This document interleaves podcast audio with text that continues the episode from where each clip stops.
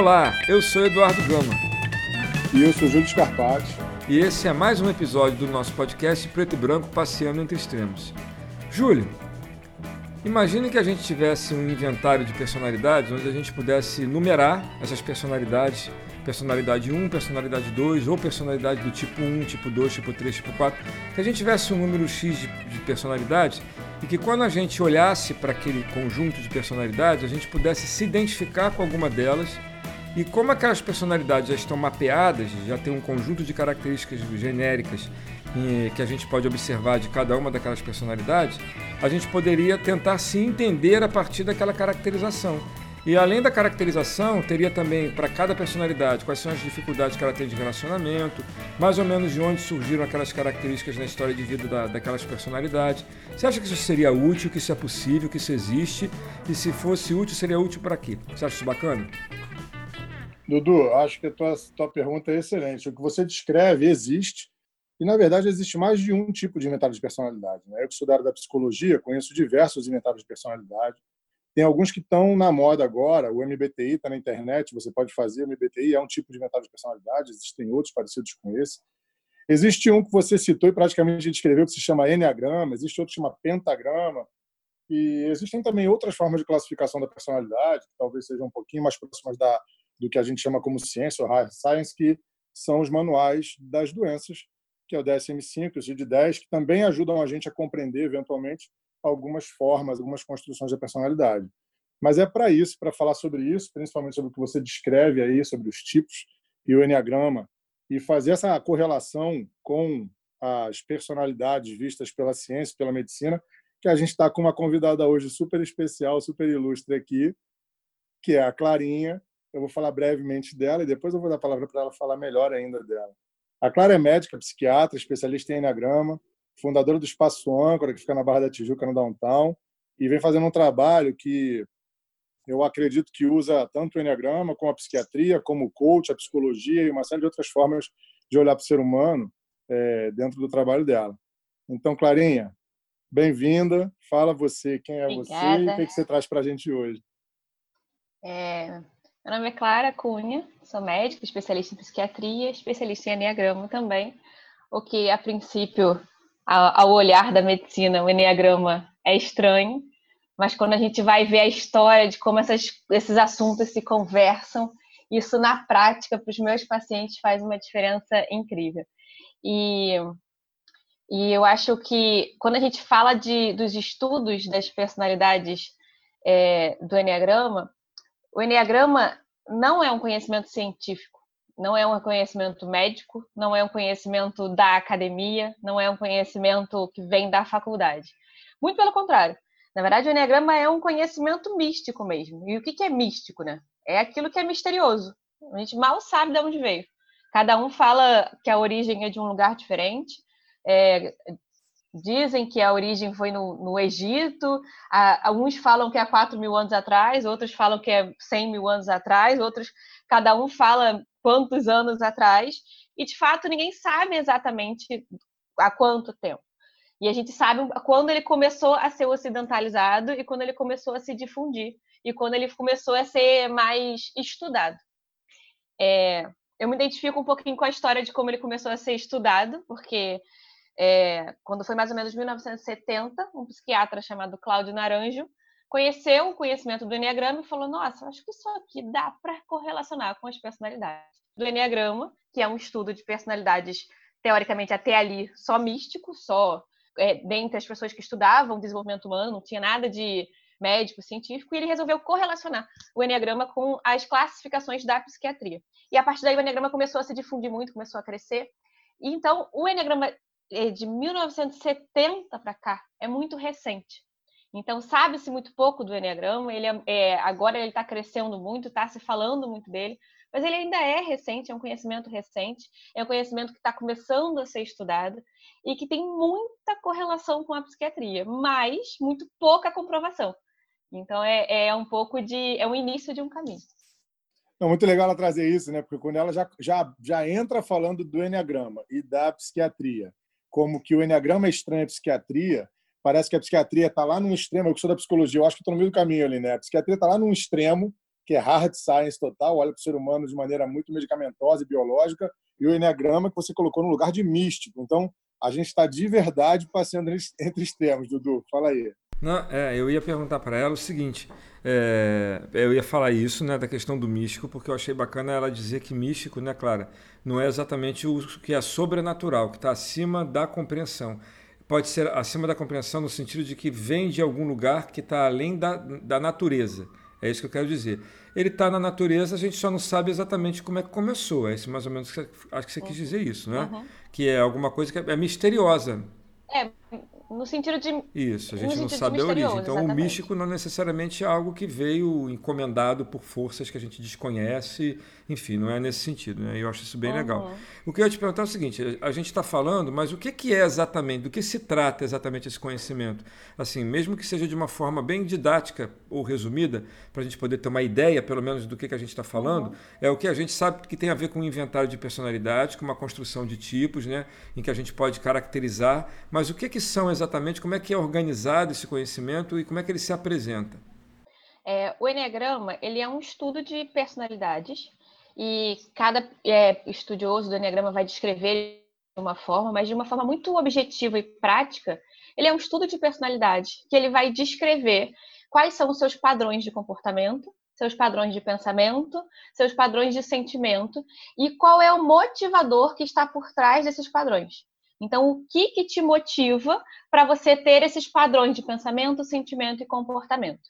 E além de te descrever de uma forma detalhada sobre esses padrões e sobre esse motivador, ele te diz os caminhos para você se desenvolver. Então, o Enneagrama, ele é, ele é uma mandala, ele tem um símbolo, e dentro desse símbolo, ele tem é, linhas que se conectam e conectam tipos diferentes de personalidade. Então, ali, ele consegue mostrar como que você funciona, por qual motivo você funciona daquele jeito, segundo a teoria do Enneagrama, e quais caminhos são os seus caminhos possíveis para você é, buscar o seu caminho de, de autodesenvolvimento pessoal, de, de autoconhecimento, de autotransformação. Sim, muito simplificadamente, o Enneagrama é isso. Maravilha. Então vamos começar a aprofundar e ampliar esse negócio.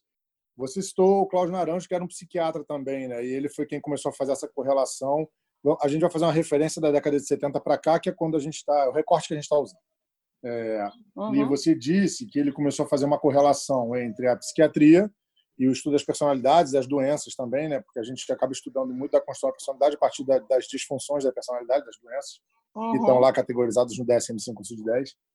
E, e você agora está trazendo uma ideia do Enneagrama, dessa mandala, falando da, da, da construção do pensamento, sentimento, comportamento, da causa disso, que é aí onde eu quero me pegar, né? É, qual, se você consegue encontrar, porque a psiquiatria dá um tipo de causa para as coisas. E muitas vezes está uhum. muito ligada a questões biológicas para a psiquiatria, que pode ter até uma fundamentação social, experiencial, mas muito biológica. E, e, eu, por exemplo, sou da psicologia, tenho uma, uma, eventualmente medo dessas coisas muito deterministas. E quando o Enneagrama se propõe, com menos conhecimento biológico do ser humano, a dar causa para a construção da personalidade, eu fico com a orelha em pé, falo, caramba, era aí da onde vem esse tipo de determinismo, né? Mas você consegue fazer uma, uma análise do que, do que é esse determinismo do Enneagrama e uma correlação disso com os determinismos da psiquiatria? O Enneagrama, na verdade, ele não fala exatamente das causas, ele fala dos motivadores por trás dos nossos padrões de comportamento. Então, o que, que motiva você a ser como você é, a agir como você age, pensar como você pensa? Então, por trás desses seus padrões de comportamento, você está com foco na busca de se sentir seguro, ou na busca de se sentir amado, ou na busca de se sentir bem-sucedido, se sentir é, no controle das situações, o que, que você busca de fato como pilar central? Qual é o seu grande motivador que faz você ter esses padrões de comportamento? É, então, não é uma, uma, uma causa de, de, fato que ele fala, ah, por, qual é a causa que faz você buscar segurança? Isso o Enneagrama não, não, não diz. Ele diz quais são os motivadores por trás de cada padrão de comportamento e de cada padrão de, de personalidade. Faz sentido? Eu respondi? Faz sentido. E a correlação disso com a psiquiatria? Pergunta aí, Dudu, o que você quer perguntar? Então. Não, deixa ela fazer a correlação. É, essa correlação que é o que me fascina. Assim. É, na verdade, é, antes de eu conhecer o Enneagrama, na psiquiatria, antes de eu responder como que eu fiz essa minha relação, né, como que brilhou, preciso fazer um, um, um preâmbulo rapidinho. Na psiquiatria, a gente sempre fala que praticamente, assim, todos os transtornos mentais são causados basicamente por três fatores.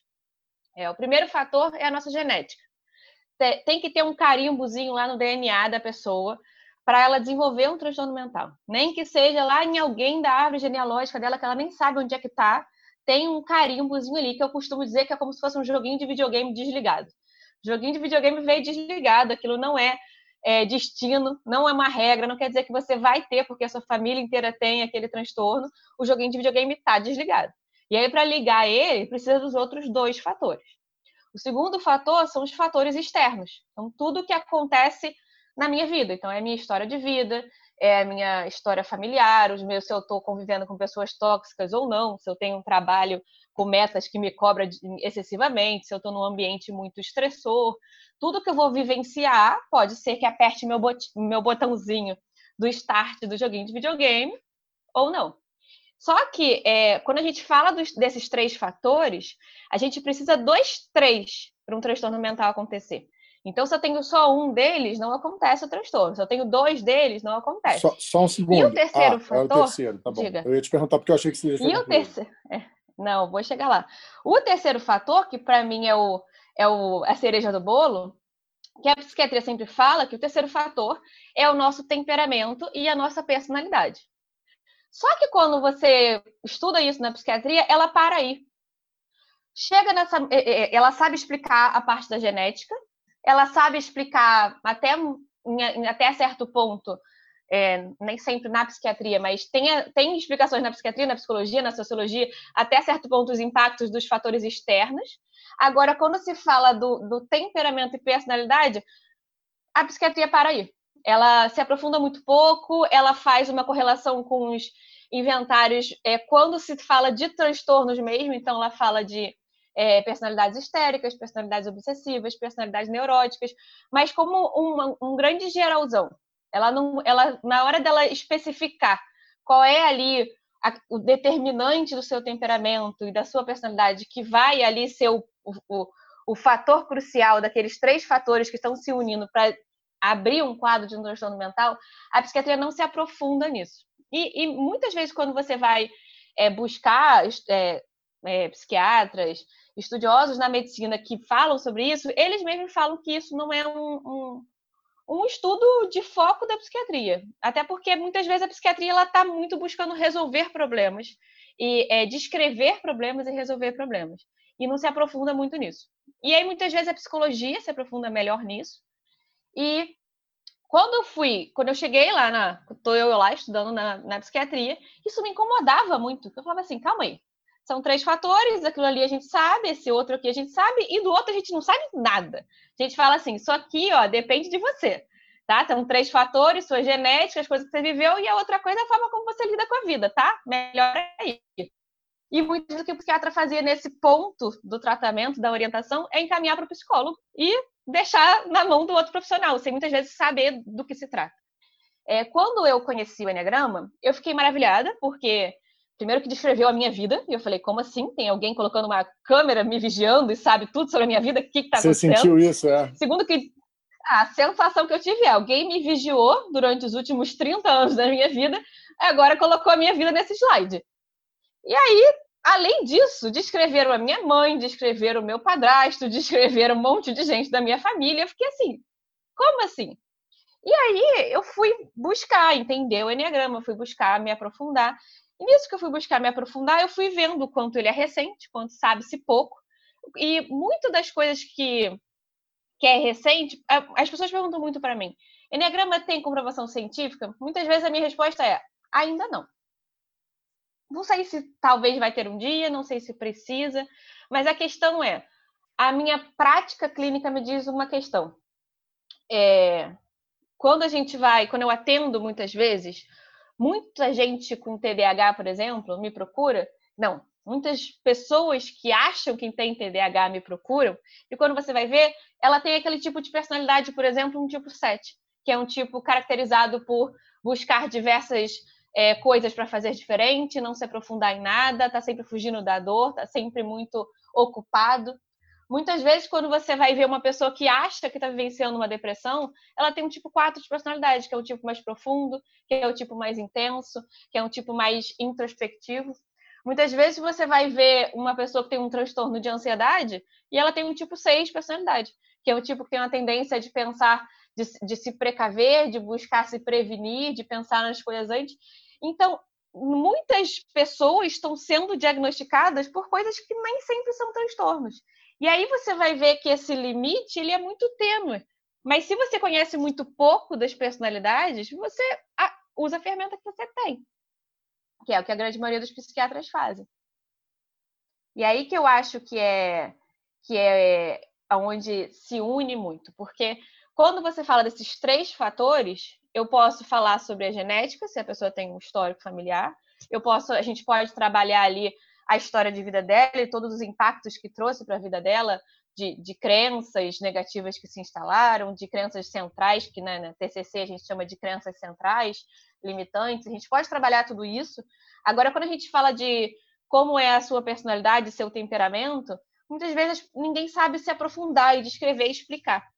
O Enneagrama não é que ele vai explicar qual a causa de você ser como você é, mas quando você se conhece, você sabe dar um, você consegue uma explicação para aquilo, você para de ficar rodando em círculo. Eu, é, eu costumo dizer que você, você consegue se olhar e falar assim, ah, tá, então é exatamente isso que eu estou reproduzindo desde sempre. Desde pequenininho, eu estou fazendo sempre as mesmas coisas, reagindo ao mundo como se fosse uma máquina programada para uma única função. E aí você fica sempre reagindo ao mundo como se você não tivesse outra opção. Existe um estudioso do Enneagrama que ele fala que o Enneagrama ele não vai te colocar numa caixinha. Ele vai te mostrar a caixinha em que você já se colocou. E aí você vai perceber que você está ali e não precisa estar. E aí, quando você toma consciência de como você está reproduzindo o comportamento, você começa a ter o poder de escolha.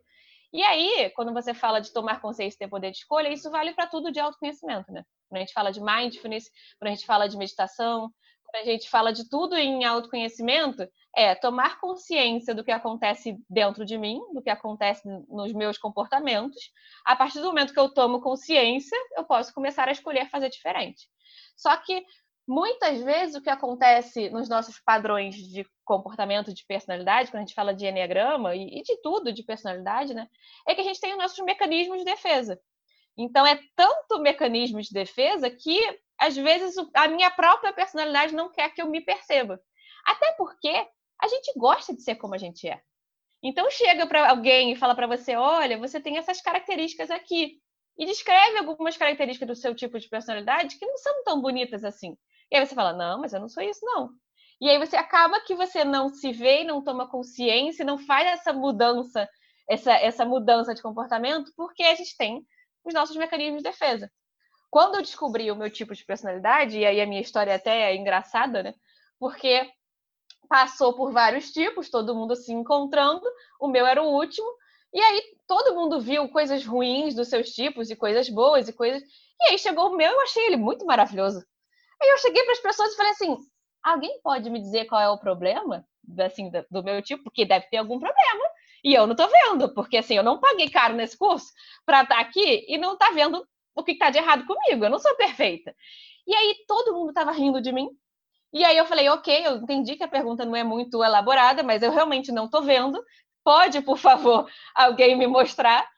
E a questão foi que eu realmente demorei bastante para compreender qual era a questão. Por que, que eu demorei tanto? Porque eu estou tão identificada com aquele comportamento, porque quando o Enneagrama ele diz que você não é a sua personalidade. Você se identifica com ela ao ponto de você achar que você é aquilo. É aquilo que eu acabei de falar de você se colocar naquela caixinha. Então eu estava tão identificada com ela que eu me orgulhava de ser aquilo. E, e, a questão é exatamente essa: a gente gosta de ser como a gente é.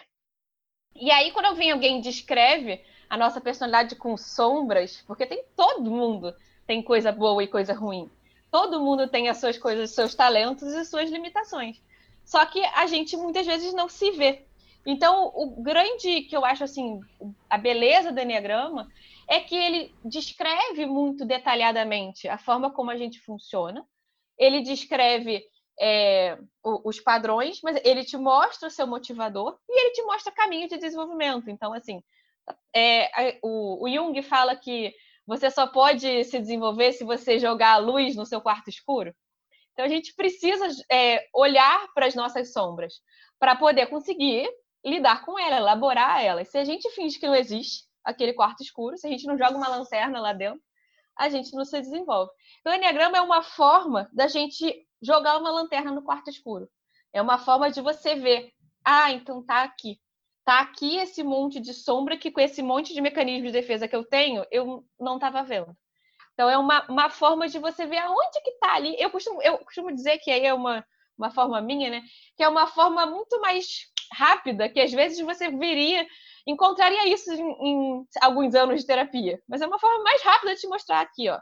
Esse aqui é o seu X da questão. É isso aqui que você fica rodando atrás do rabo o tempo todo, repetindo o padrão de comportamento, que nem sempre te ajuda.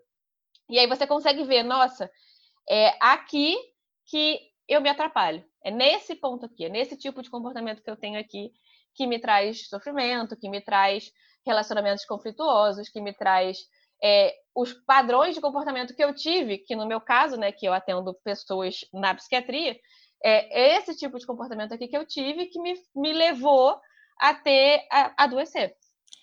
Clarinha, o Dudu vai te fazer uma pergunta, mas você vai ter três horas, porque esse podcast, com a quantidade de perguntas que estão borbulhando na minha cabeça, vai durar três horas. Vai, Dudu. Eu tenho muita pergunta, muita. Cara, eu vou te falar um negócio, é muito. Eu tenho que começar assim, na tua primeira fala, Dudu deve ter também perguntas para a gente vir falando desde os dos três pontos lá que você trouxe da psiquiatria até tudo que você discorreu depois é muita per... três horas de é. podcast hoje. Eu tenho. Olha, eu vou perguntar uma. Vou, estou tentando organizar para ficar assim o mais perto possível daquilo que você está falando agora, para não fazer perguntas de coisas uhum. que você talvez ainda vá falar, mas que são coisas que nasceram do, do teu discurso aqui, tá? A primeira é a seguinte: é, é, eu entendi que esse terceiro elemento que você fala que é necessário dentro da psiquiatria para você poder estabelecer uma compreensão né, de, de, uma determinada patologia da pessoa, da manifestação dessa patologia, é, esse elemento era mal conhecido, era mal é, mapeado pela psiquiatria. Então a minha pergunta é a seguinte: é, é o Enneagrama é uma ferramenta para você, como psiquiatra, utilizar que te auxilia a completar essa lacuna que você acha que existia, né? e que o Enneagrama te possibilita você poder preencher com essas informações, a partir da pessoa que está na sua frente ali, que você está tratando, que você está ajudando a, a, a cuidar né? Você conhece a questão genética, a questão da, da, da, história de vida, e você, com o Enneagrama, você completa aquele, aquele, aquela peça do quebra-cabeça que estava faltando para você, ou, é, ou, ou, aí vem um ou, ou é alguma coisa que você oferece para o paciente para que ele possa, com aquela ferramenta, ajudar no seu processo terapêutico, para que ele possa é, perceber exatamente o que você acabou de falar, né? onde é que a coisa está rodando, onde é que o comportamento tem um padrão que ele fica repetindo, etc, etc. Ou, é, ou são as duas coisas? Essa é uma pergunta, mas vou ficar nela por enquanto. Tá. Ó, primeiro, antes de eu te responder, deixa eu só eu explicar por que, que eu falei desses três fatores. São três fatores, não é que eles explicam as patologias, são os três fatores causadores. Então, o que, que causa um transtorno mental? Uma depressão, um transtorno de ansiedade, os transtornos mais comuns, né? São esses três fatores: a genética, o ambiente e o temperamento e a sua personalidade. Eu falo da importância do Enneagrama aqui, porque genética eu não posso fazer nada em relação a isso. Tá ali o carimbo dentro de mim. Ambiente também não posso fazer nada em relação a isso. Tá ali, as coisas acontecem a reveria da minha vontade e eu não tenho esse poder de mudar o que está em volta o único ponto que eu posso fazer alguma coisa é quando a gente fala de da forma como eu lido com o mundo, que é o temperamento e a personalidade. Então, nesses três fatores, é, a genética a gente não tem como mudar, porque ela está ali. Ambiente a gente não muda, a gente não tem o poder de mudar o que está fora. A única coisa que a gente pode fazer alguma coisa para quebrar esse tripé é, no, é, na forma como eu lido com o mundo, que é a personalidade e o temperamento. E aí, por isso que eu foco tanto em explicar para as pessoas, para os meus pacientes, que são esses três causadores. Porque eu preciso ter os três. Se eu quebro esse tripé que, com o autoconhecimento, eu não tenho transtorno mental. Mas, o que acontece? Se o transtorno já está instalado ali, se eu, se eu já tenho uma depressão, uma ansiedade, não adianta você quebrar tripé. Primeiro, você precisa tratar o seu transtorno. Então, o tripé você quebra para é, não causar, porque eles são os três fatores causadores, como eu falei. E você quebra para não ter recidiva, ele não voltar, não ter novos episódios. Então, é aí que a gente age. Quando você tem um transtorno mental, eu, o cérebro ele é um órgão como outro qualquer. Assim como a gente tem coração que tem defeito, pode dar, pode ter uma arritmia, pode ter uma outra outra disfunção, assim como você tem doença renal, doença pulmonar, você pode ter alteração da funcionabilidade do seu cérebro. E o seu cérebro, quando ele está distorcendo a realidade, ele distorce a forma como você vê o mundo. Eu costumo dizer que é como se você colocasse um óculos que você passa a ver o mundo todo torto. E aí você vê o mundo a partir daquela lente, daquele óculos, da forma como o seu cérebro está aprendendo a realidade. Então, a gente precisa tratar o transtorno, e aí, a partir do momento que está tratando e que seu cérebro começa a parar de te atrapalhar, você precisa buscar o autoconhecimento para quebrar o tripézinho que eu falei, para a gente poder evitar que tenha novos episódios. Então, por isso que eu sempre falo desses três fatores, porque é onde a gente pode atuar. E por isso que eu vejo que o Enneagrama é tão importante, porque ele vai atuar, vai ser esse ponto, esse X da questão do autoconhecimento. Claro que ele não é o único caminho de autoconhecimento. Eu tenho uma paciente, por exemplo, que eu costumo dizer que ela trilhou todo o caminho de autodesenvolvimento dela do Enneagrama sem nem conhecer Enneagrama. Porque eu, atendendo ela, eu sei qual é o tipo dela, eu sei toda a história dela, e aí ela teve uma psicóloga muito boa que acompanhou ela, ela fez todos os caminhos. Se for olhar a história dela, ela fez os caminhos todos que o Enneagrama recomendaria, só que ela nem conheceu o Enneagrama. Não precisa necessariamente ser o Enneagrama o único caminho de autoconhecimento. Enneagrama é um, uma possibilidade de caminho de autoconhecimento que descreve, e eu costumo, como eu falei um pouco, um pouco é, antes, né? ele descreve de uma forma prática. Então, às vezes, você ficaria anos na terapia para ver as suas sombras, para ver as suas limitações, e descreve muito bem. E aí, dando essa volta toda para responder a sua pergunta, eu uso das duas formas. Então, o paciente senta à minha frente, eu converso com ele. É, alguns pacientes são muito óbvios de você perceber qual é o, padrão de comportamento que está levando ele àquele transtorno, ou que está ali piorando aquele transtorno, ou que está ali exacerbando aquele, aquele, aquela situação que ele está vivendo. Nem todo mundo é tão nítido assim, e aí eu vou precisar de mais consultas, de mais avaliações. Mas quando o paciente está à minha frente e é muito fácil de perceber, eu ajudo ele a passar pelo processo de autoconhecimento, trazendo para ele informações sobre a forma como ele se comporta. E nunca é dizendo para você: olha, você é XYZ e você faz tal coisa. Então, por isso, você deve fazer aquela outra coisa. A proposta nunca é essa. A proposta é: eu, eu, eu pergunto a ele: olha, me parece que você vê o mundo dessa forma. Você acha que é assim? Como que é para você? E aí, caso ele me confirme, eu vou trazendo mais profundidade no assunto. Então, o Enneagrama ele sempre trabalha com o processo de autoidentificação. Nunca vai caber a mim chegar para alguém e falar: olha, você é tipo 2, tá? Então por isso que você tá assim do jeito que você tá. Porque é, quando alguém olha de fora, a gente olha o comportamento da pessoa, o comportamento e aquela a forma como ela mostra para o mundo. E o que vai determinar a personalidade do enneagrama de cada pessoa é o motivador que está por trás. Então, uma pessoa ela pode estar tá fazendo, por exemplo, 10 coisas ao mesmo tempo. Uma está buscando fugir da dor, a outra está buscando controle da situação, a outra está buscando chamar a atenção de outras pessoas, a outra está buscando querer ser amada, a outra está buscando segurança. Então, é o motivador que está por trás desse mesmo comportamento que vai determinar. Então, não cabe a mim dizer para você como, como quem você é, mas cabe a mim ajudar você a se aprofundar nisso.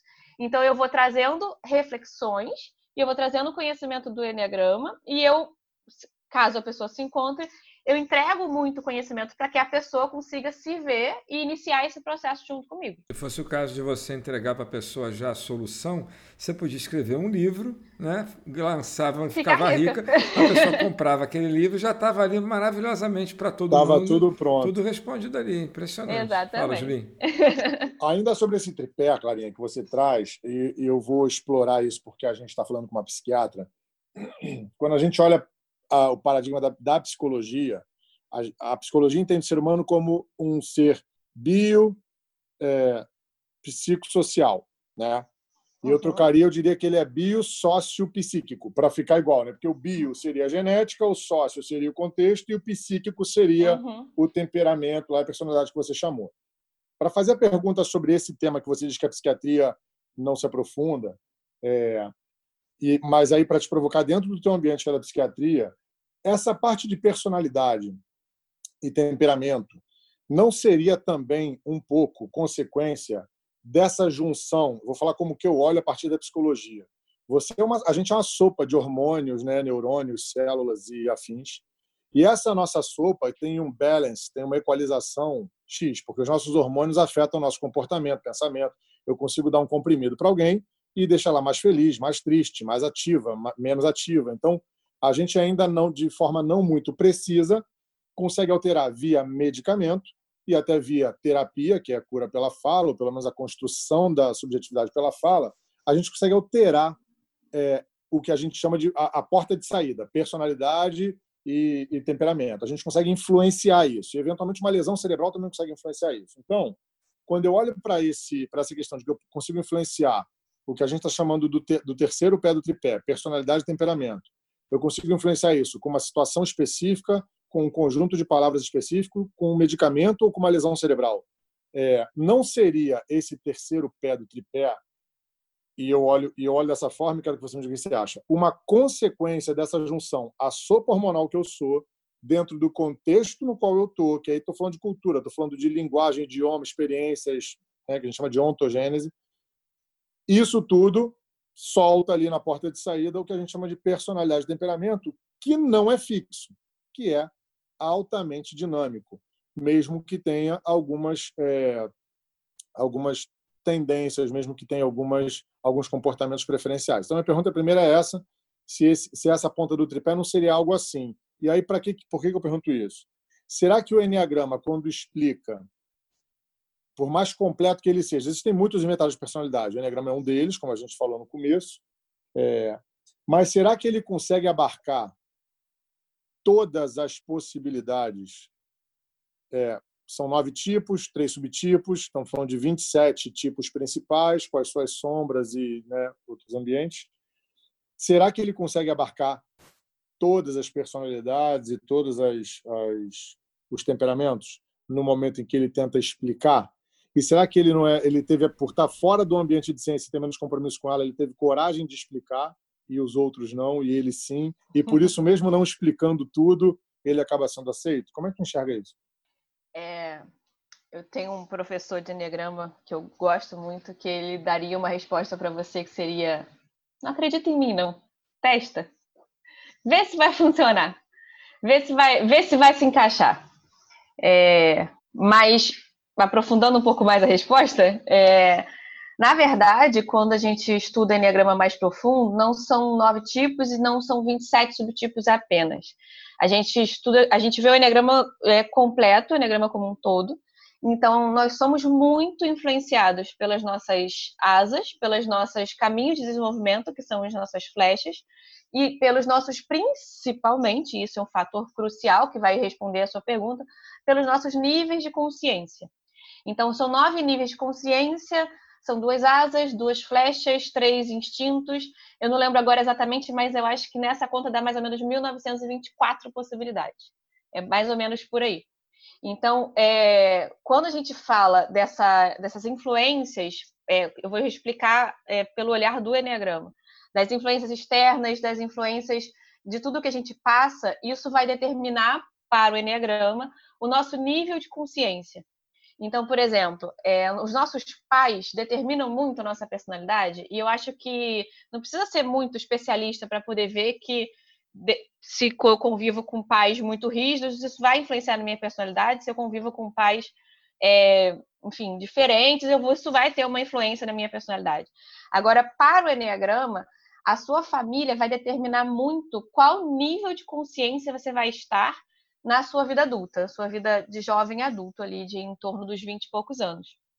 É, o que, que, é nível de consciência para o Enneagrama? Você tem seu, os seus padrões de comportamento, de pensamento, de sentimento e, de, e o seu motivador. é, o, o pilar central que te motiva no mundo é o mesmo. Mas o quanto você está preso a ele, o, o, o, que, o, na verdade, o Enneagrama ele diz que você não é a sua personalidade. A sua personalidade é uma máscara que você coloca para se proteger do mundo. Você, você, na verdade, é a sua essência, que você se desconecta da sua essência e se conecta com a sua personalidade para se proteger desse mundo. os níveis de consciência, que são nove níveis, o Enneagrama descreve que são é, três níveis de consciência chamado de saudáveis, três níveis de consciência médio e três níveis de consciências não saudáveis. É a grande maioria da população, e quando a gente fala grande maioria da população, é quase todas as pessoas do mundo, estamos nos níveis médios de personalidade. A gente pendula nesses níveis de consciência. Então, às vezes, a gente dá um oi ali em cima, a gente vai dar um oi lá embaixo, mas a grande maioria está nos níveis médios.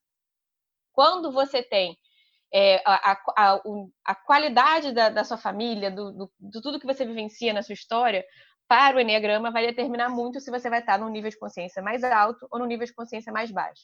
Nível de consciência não é se você é uma boa pessoa ou uma ruim pessoa. Nível de consciência é dizer o quanto você está mais preso e mais identificado com a sua personalidade e o quanto você está menos preso e menos identificado com a sua personalidade. Então, quanto maior o meu nível de consciência, mais eu consigo sair da minha caixinha, olhar para ela e falar: realmente, a vontade que eu tive de reagir foi essa, mas eu tenho escolha, eu posso fazer diferente. Então, nível de consciência é isso.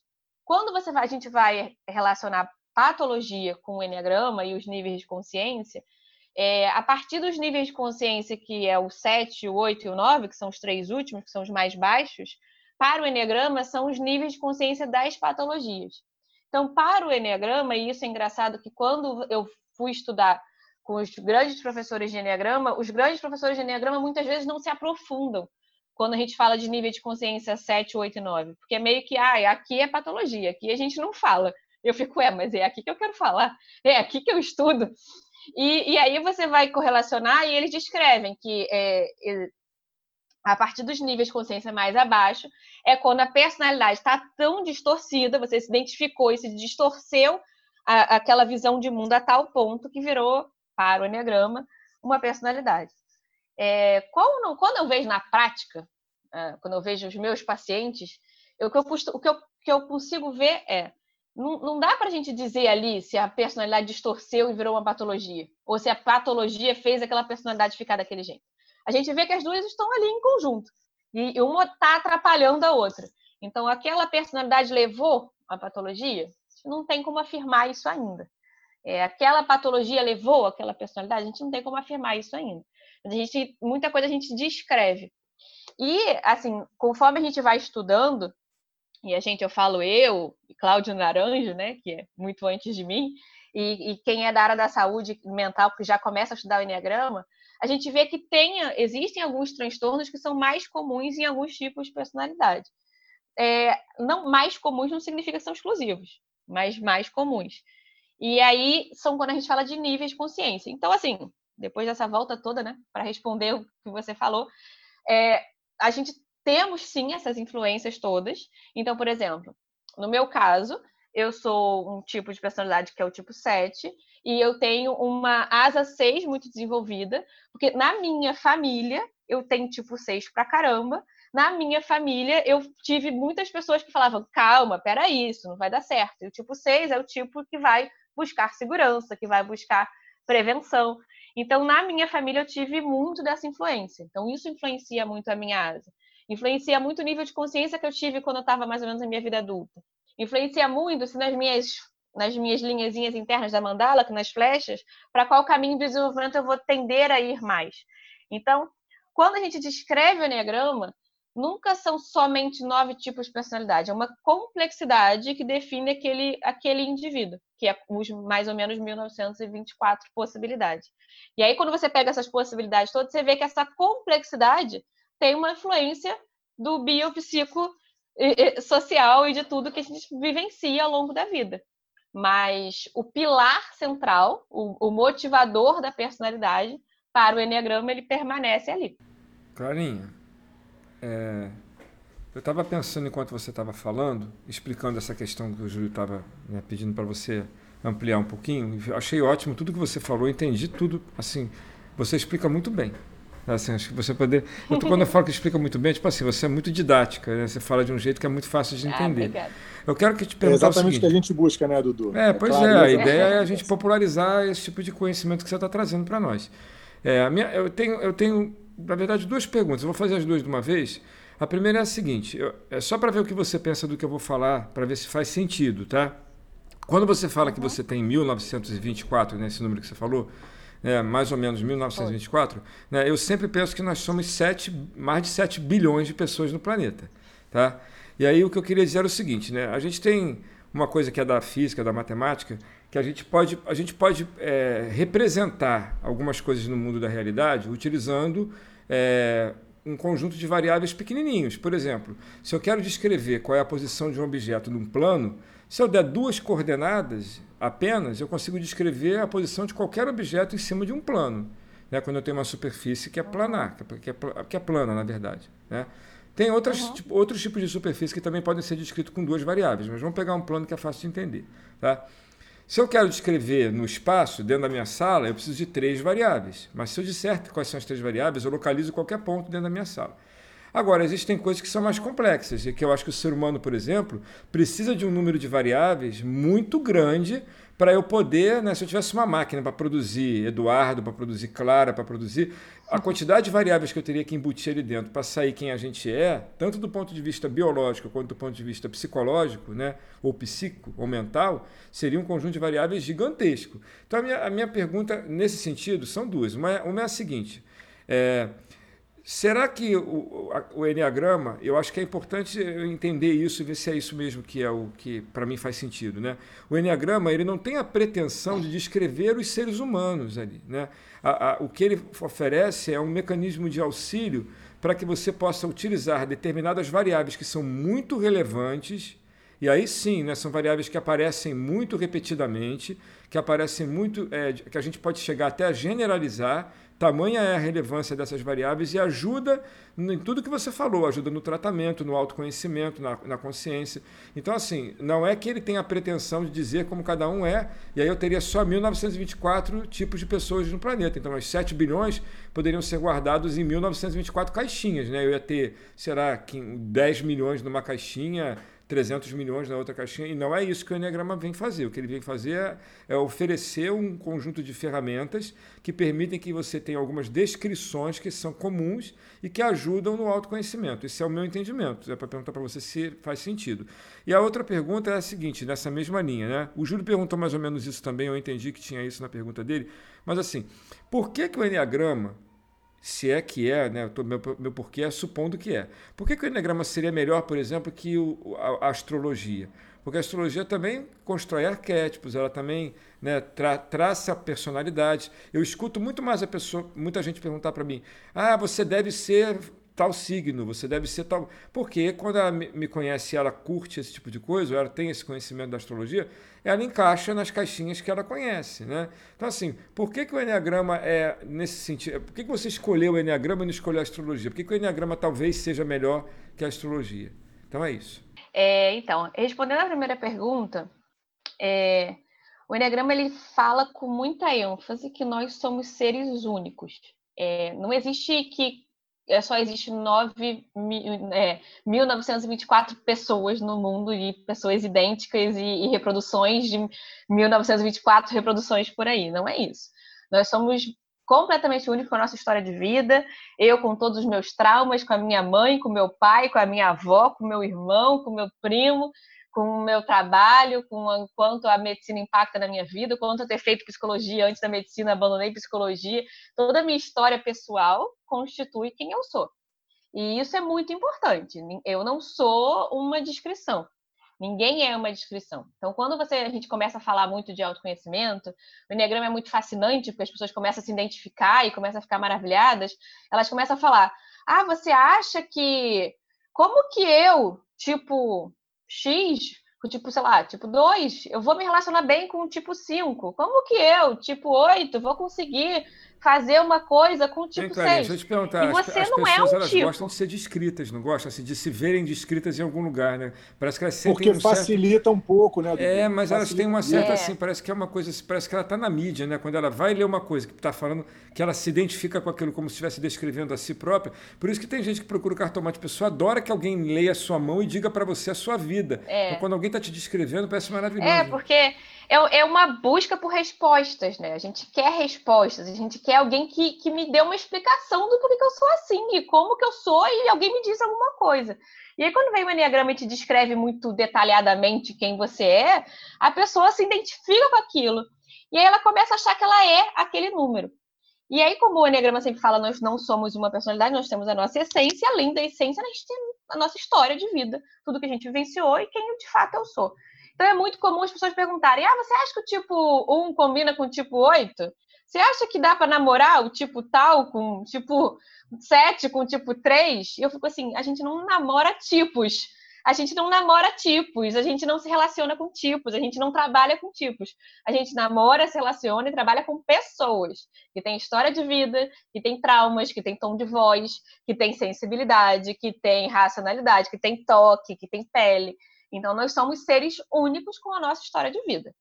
Mas, quando você vai olhar para o Enneagrama, com toda essa nossa constituição única, nós temos ali pilares de comportamento muito parecidos. Então, tem ali os comportamentos. Quando você vai ver, apesar de toda a minha individualidade, é, se você me descrever ali um daqueles 1924, pode ser que eu me, me, me veja neles. Ainda que, junto com, esse, com essa com essas características que vai, vão estar descritas, que eu vou me identificar, tenha toda a minha gama de individualidade que está ali junto com tudo isso.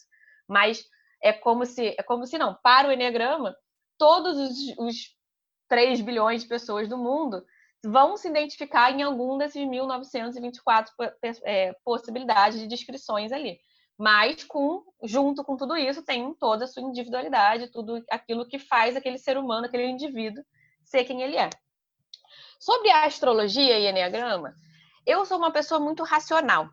Então, eu tenho muita dificuldade de abordar um assunto que eu não conheço. Eu conheço muito pouco de astrologia, apesar de que na minha adolescência eu era fã, eu adorava estudar mapa astral e, e fazer o mapa dos outros e perguntar que horas as pessoas nasceram. Mas, assim, atualmente eu conheço muito pouco sobre o assunto. Então, é, eu não, não dá muito para eu comparar um enneagrama, que é um, uma coisa que eu conheço muito, por uma outra que eu conheço quase nada.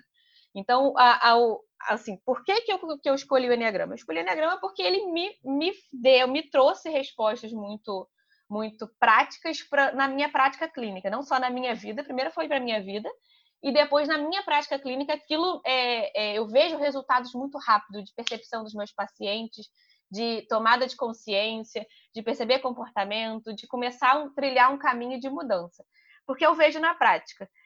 É, o que o pouco que eu sei, até onde eu sei, é que a astrologia ela não te, explica qual é o seu motivador por trás daquele comportamento que ela descreve. E além dela não dizer qual é o seu motivador, ela não te diz o que fazer com isso. Mas aí eu estou dizendo o que me dizem. Não sei se é de fato assim. Então, até onde eu sei, me parece que a astrologia descreve como você é, mas ela não te diz qual é o motivador por trás disso e não te diz o que fazer com isso depois. O Enneagrama, ele te diz o motivador por trás daquele seu padrão de comportamento e ele te mostra quais são os caminhos de desenvolvimento para aquele seu padrão de personalidade. Muito Eu acho que a muito... diferença está aí. É. Mas aí não sei muito, porque, né, não sei muito de astrologia. Não, mas tá ótimo. Eu queria só entender exatamente o que você me respondeu, né? Porque você seguiu o caminho do Enneagrama e ok, entendi. O, Falando do lugar de quem, de quem entende o Enneagrama como um belo inventário de personalidade, trazendo essa provocação que o Dudu fez, né? Se forem 1920 tipos de, de personalidade, sei lá, 7 bilhões e meio de pessoas, daria 4 milhões de grupos de personalidade. Eu costumo dizer, é, olhando de quem olha da psicologia, que nós todos somos seres humanos únicos, porém não tão diferentes assim. Ninguém tem um sentimento ou uma emoção que só ele tem. Você pode usar a tua discursiva, a tua forma de falar, para descrever ele de uma forma poética ou de uma forma super cartesiana e objetiva. Né? Tem gente que vai falar que está com medo e tem gente que vai escrever um livro inteiro para falar sobre medo. Então, mas medo é medo. Ponto. Então a gente tem algum, ninguém tem emoções alienígenas e nem emoções de outros seres sobrenaturais e nem de alguns animais que não têm emoções. Então a gente a gente está limitado às emoções humanas, às possibilidades humanas de comportamento. Eu não posso sair voando agora. Estou super chateado, vou dar uma voada para ele. Não tem como fazer isso. Então eu considero sim que a gente vai se agrupar de maneira geral é, de forma razoavelmente organizada e ultralimitada. E aí minha pergunta com relação ao Enneagrama, entendendo já a tua explicação e, e, tomando ela como base, de que isso é um pouco assim, mesmo que nós sejamos únicos na nossa experiência, é, mas ainda provocando, porque você está usando uma palavra que ela tem outros significados para mim, o Enneagrama não diz que nós somos a nossa personalidade, apesar de entender que temos comportamentos que são super padrão. É, você fala o tempo inteiro que nós somos a nossa essência. Essência também me arrepia os braços, porque essência me leva para outros lugares de conhecimento. Existem outras áreas de conhecimento que, que classificam os seres humanos, eventualmente como pessoas boas ou ruins, né? E, e usa muito a palavra uhum. essência e já começa a permear um outro ambiente, que é um ambiente mais espiritualista, religioso. E aí eu aproveito para te perguntar, o que, que é a essência para o Enneagrama, né, para que a gente possa, de repente, classificar, diferenciar, como você disse que é muito racional, também sou. É, e, e se você enxerga no Enneagrama, a partir de tudo que você estudou, alguma relação com espiritualidade e outras, é, outras formas de conhecimento. Então. que, que é ninguém disse que ia ser fácil. Ninguém disse que ia ser Ninguém fácil. disse que ia ser fácil. Porque são, é, é, esse é um assunto que eu tomo muito cuidado para utilizar. É, o que, que é essência para o Enneagrama? É, realmente é, uma, é essa palavra, ela para cada lugar que você vai estudar, ela diz uma coisa diferente. Eu, eu não falo ela com muito cuidado, porque eu falo essência para o Enneagrama. Então, a essência do Enneagrama é isso que eu vou escrever, o que não quer dizer que a essência é, é isso sempre, independente de onde você estude.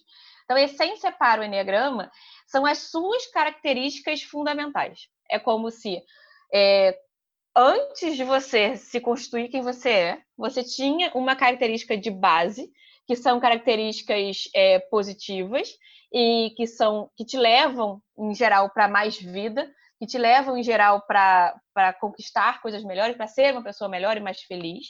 Mas você tem por meca... cria mecanismo, por a gente quando é criança, a gente está, é, nós somos o bebê, a, a, o, o feto, né, o bebê de mamífero que mais fica tempo dependente das pessoas, então você se sente indefeso, e aí quando você se sente indefeso, você precisa se proteger de alguma forma. E naquele momento que você precisa se proteger de alguma forma, você cria um monte de mecanismos de defesa, e aí você abafa a sua essência, que é de fato quem, quem você verdadeiramente é, e, e aí você cria a sua personalidade. Para o Enneagrama, a explicação é essa. Só que ele não tem uma explicação tipo que momento exatamente acontece. Então, cada autor vai dizer uma coisa. Tem autor que vai dizer até o sétimo ano de vida. Tem autor que vai dizer que você nasce já com tudo isso acontecido. Tem autor, cada autor vai dizer uma coisa e, de fato, não sei se isso importa muito. É, pro, é, para o Enneagrama, você nasce com o seu tipo de personalidade, mas você, o processo é ali em que você se desconectou da sua essência e você se identificou com a sua personalidade, isso não dá para precisar em que horas isso acontece. Para o Enneagrama, a gente vive um paradoxo que é o paradoxo entre a sua essência e a sua personalidade. Então, usando como exemplo uma personalidade que é o tipo 8, é o paradoxo entre a inocência, que é onde está a essência, e a luxúria. Então, a, a, luxúria para o Enneagrama não é luxúria no sentido de sexo, é luxúria, é luxúria no sentido de intensidade. Então, ele é expansivo, ele é para fora de excesso. Então, é uma luxúria no sentido de é, é, excesso energético de, de se expandir, de crescer, de ir para fora, de muita energia em, em paradoxo com aquela essência que é a sua inocência.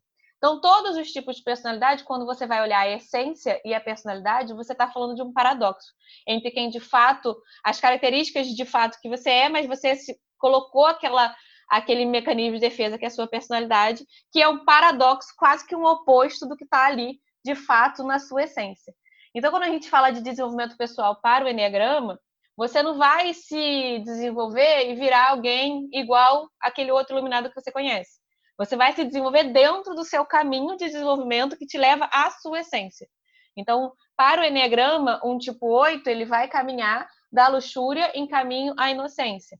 Para um, o Enneagrama, um tipo 7, ele vai caminhar da gula para a, a sobriedade, que é a essência do tipo 7. Então, eu não vou caminhar num caminho da inocência, por exemplo, que eu sou 7, eu não vou ter um caminho para um outro lugar.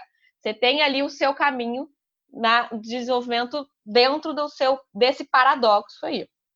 É, respondi? Respondeu. E a minha dúvida, é, mas a minha, a minha dúvida era quando a gente falou de essência, eu acho que a gente com essa palavra esbarra outras áreas do conhecimento, principalmente questões que são mais deterministas ainda, relativas à espiritualidade, a, o que, que a gente traz ah, sim. de, Chegou, da nossa chegamos na parte difícil.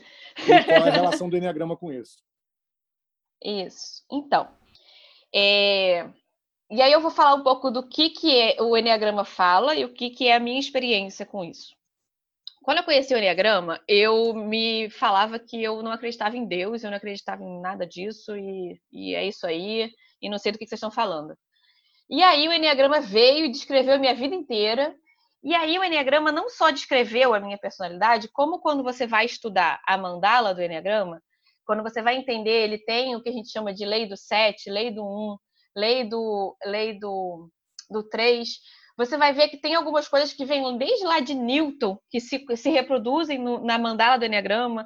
É, e aí você vai ver que é, quando você vai estudar a história do Enneagrama, a história da mandala, a história dos, dos números, das leis dos números da mandala do Enneagrama, você vê que aquilo me é, se apresenta não como uma coisa que foi que foi criada por alguém, mas que foi descoberta por alguém. Então, quando eu entendi a lei do 7, a lei do 3, a lei do 1, quando eu entendi aquela explicação numérica daquela mandala, eu fiquei apavorada, eu, no sentido de um ser humano racional que quer explicações para as coisas, eu falei assim: calma aí, é, descobrir esse troço aonde? Então, na, eu, a minha experiência pessoal foi: cara, tem que existir algo maior que justifique esta porra toda. Que justifique essa mandala, esses números, essas pessoas com essas descrições. Nada faz sentido nesse mundo se não tiver algo maior que faça isso. E aí deu um bug na minha cabeça, porque até então eu falava, ah, gente, Deus não vai rolar para mim, né? Porque não, não tem explicação, não tem explicação, então não sei o que é. Se eu não sei o que é, então não sei. E aí, até então, eu não acreditava em nada disso. Então, eu parei, a, passei a, me, a dar um olhar diferenciado para essa coisa da espiritualidade, da conexão com algo maior, a partir dali. E aí, o que, que acontece? Quando você vai estudar a fundo o Enneagrama, quando você vai pegar os grandes autores, eles chamam o Enneagrama de mandala sagrada. E aí, quando eles chamam de mandala sagrada, é porque o Enneagrama, é, para os grandes estudiosos, ele foi descoberto, e ele foi descoberto por estudiosos de autoconhecimento lá no Egito, e aí ele foi é, difundido por Gurdjieff, que é um dos principais é, nomes do Enneagrama, que trouxe, ocidentalizou esse conhecimento, que é a partir dele que chegou até o Cláudio Naranjo. Então, para essas descrições, Gurdjieff ele recebeu esse conhecimento de algo maior. E isso é uma coisa muito doida para mim, para minha cabeça racional de compreender uma coisa desse tipo. Quando você vai ver explicações mais profundas do que eles chamam de enneagrama completo, quando eles falam enneagrama completo, eles falam que o enneagrama ele tem uma explicação comportamental, e uma explicação é, espiritual. E aí, essa explicação espiritual, para o Enneagrama, as pessoas, elas é como se você tivesse, como se todos nós tivéssemos uma origem, essa origem é perto de algo maior. Eu chamo de algo maior porque cada um vai, vai ter a sua crença. Tem gente que chama de Deus, e tem gente que chama de, sei lá, Buda, lá, e chamem como quiser. Eu, eu chamo de algo maior porque foi como eu escolhi chamar. Então, para o Enneagrama, Todos nós temos uma origem que é perto de algo maior, ou de Deus, como queira chamar. E aí, quando a gente vem para esse mundo, quando a gente vem nascer, é como se a gente se distanciasse de Deus. Então, ao me distanciar da minha origem, eu me distancio da minha essência. Eu, e aí, o que o Enneagrama, o Enneagrama fala que é um esquecimento de si. Então, para o Enneagrama, há um esquecimento de si e aí você se identifica com a sua personalidade para se proteger do mundo, porque você está longe da sua casa, entre aspas, né? Longe da sua origem, longe da onde você veio originariamente, que é perto de algo maior. Então, para o Enneagrama espiritual, que tem o Enneagrama das personalidades, tem o Enneagrama comportamental e tem o Enneagrama espiritual. para o Enneagrama espiritual, a explicação de essência e personalidade é mais ou menos essa. É mais profundo que tá. Mas é mais ou menos essa. Então vamos lá. Isso aí já mais três horas de podcast, hein? Podemos, é. podemos continuar bugando? Podemos. Tá, vamos lá. Eu, eu olho para o Enneagrama como um grande inventário de personalidade, incrível, super completo e super complexo. E aí eu vou te legal você ter se exposto, exposto como você pensa, porque existe o enneagrama comportamental, como você disse, o enneagrama das personalidades e o enneagrama que eu acho que é o SUF, né, que é o enneagrama que tem, tem mais uma, uma coisa Isso. mais espiritual. Tem origem SUF. Tem origem SUF. É, quando você me fala do, do antecessor do Cláudio Naranjo, que eu já tinha ouvido falar dele algumas vezes, eu não consigo, não consigo falar o nome dele. Fala você o nome dele. Gurdjieff. Gurdjieff. Quando você me cita que o Gurdjieff recebeu... George Ivanovich É, o Ivanovich Gurdjieff. Nada fácil. Exatamente.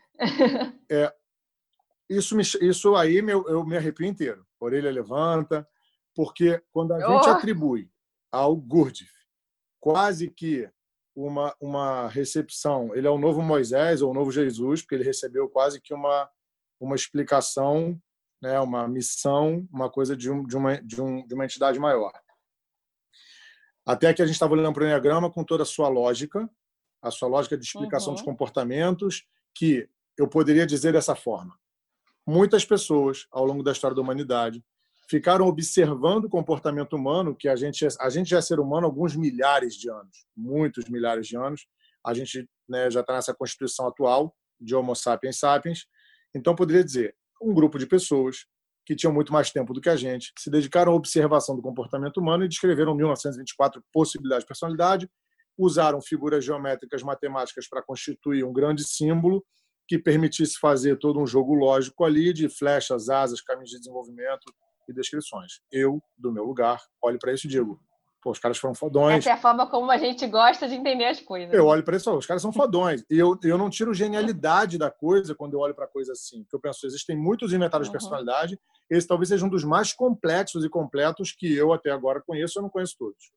É, quando a gente transcende isso, quando a gente meta é, logiza isso, quando a gente joga isso para uma outra instância, talvez a gente esteja diminuindo o tamanho de Deus, porque ele está fazendo uma entrega que para nós é incompreensível. E, é, e não é incompreensível, porque se a gente quiser matematizar isso, a gente compreende, mas para nós é complexo. Mas para ele me parece que seria algo pequeno, se é o Deus que a gente tá, do, do Deus que criou todos os universos e a gente concebe ele assim.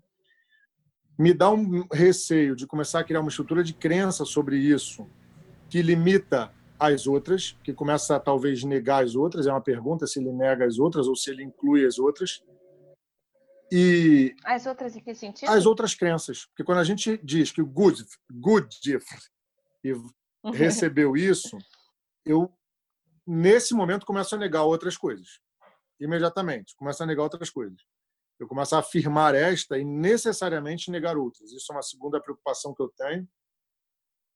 E a terceira preocupação é se isso não é, não é uma necessidade humana já revelada nas outras buscas, que o ser humano tem tantas buscas por religiosidade, que acaba sendo capturada e embutida no contexto do Enneagrama para dar ele um valor que ele já tem, mas aí você, você respalda ele num valor maior. Qual é a tua percepção dessa minha grande provocação? Olha, eu me identifico muito com as suas perguntas, foram as perguntas que eu me fiz no início. Eu me fiz perguntas muito parecidas. É, eu comecei a estudar Enneagrama por conta própria, até que eu comecei a ir para cursos em outro estado e comecei a encontrar profissionais que só falavam do Enneagrama espiritual. E aquilo me dava uma coceira. E eu ficava sem entender nada. E eu ficava assim, mas calma aí, vocês podem falar aqui de, de gente. Aqui, vamos falar aqui só da gente? E, e talvez, e eu não sei a resposta para isso, talvez a limitação seja nossa. Porque quando o Enneagrama traz, ele traz uma proposta de algo muito maior, de algo, a, a proposta do Enneagrama, e aí que eu não estou dizendo se é certo ou se é errado, é que é algo tão grande que a nossa capacidade de entender é, não está à altura. Para mim é muito complexo compreender, como você falou, Gurdjieff como um novo Moisés. E não é, e não é essa a proposta do Enneagrama. Mas também, é, toda essa história do Enneagrama é muito pouco conhecida. A gente não tem uma Bíblia do Enneagrama que está lá tudo descritinho, lá bonitinho. Não tem isso. Tem alguém que disse para alguém, que disse para alguém, que disse para alguém, que disse mais ou menos para alguém, e não tem nem alguém que escreveu para Que é tá mais ou menos a história da Bíblia, inclusive, né? Quando você pega os apóstolos que começam a escrever pois a Bíblia é. muito depois da morte de Jesus e que depois são selecionados os textos que vão compor a Bíblia, talvez daqui a dois mil anos o Enneagrama seja uma Bíblia. Pois é, não, é, mas só que não teve essa Bíblia ainda e a, quando começaram a estudar o Enneagrama, começaram a olhar muito para trás. Então, assim, começaram o, o Enneagrama das personalidades, que começou a ser descrito por Cláudio Naranjo depois de 1970, que é agora, que é anteontem, né, que é, faz muito pouco tempo, é, o Enneagrama, quando você fala de Gurdjieff, é mais ou menos 4 mil anos atrás.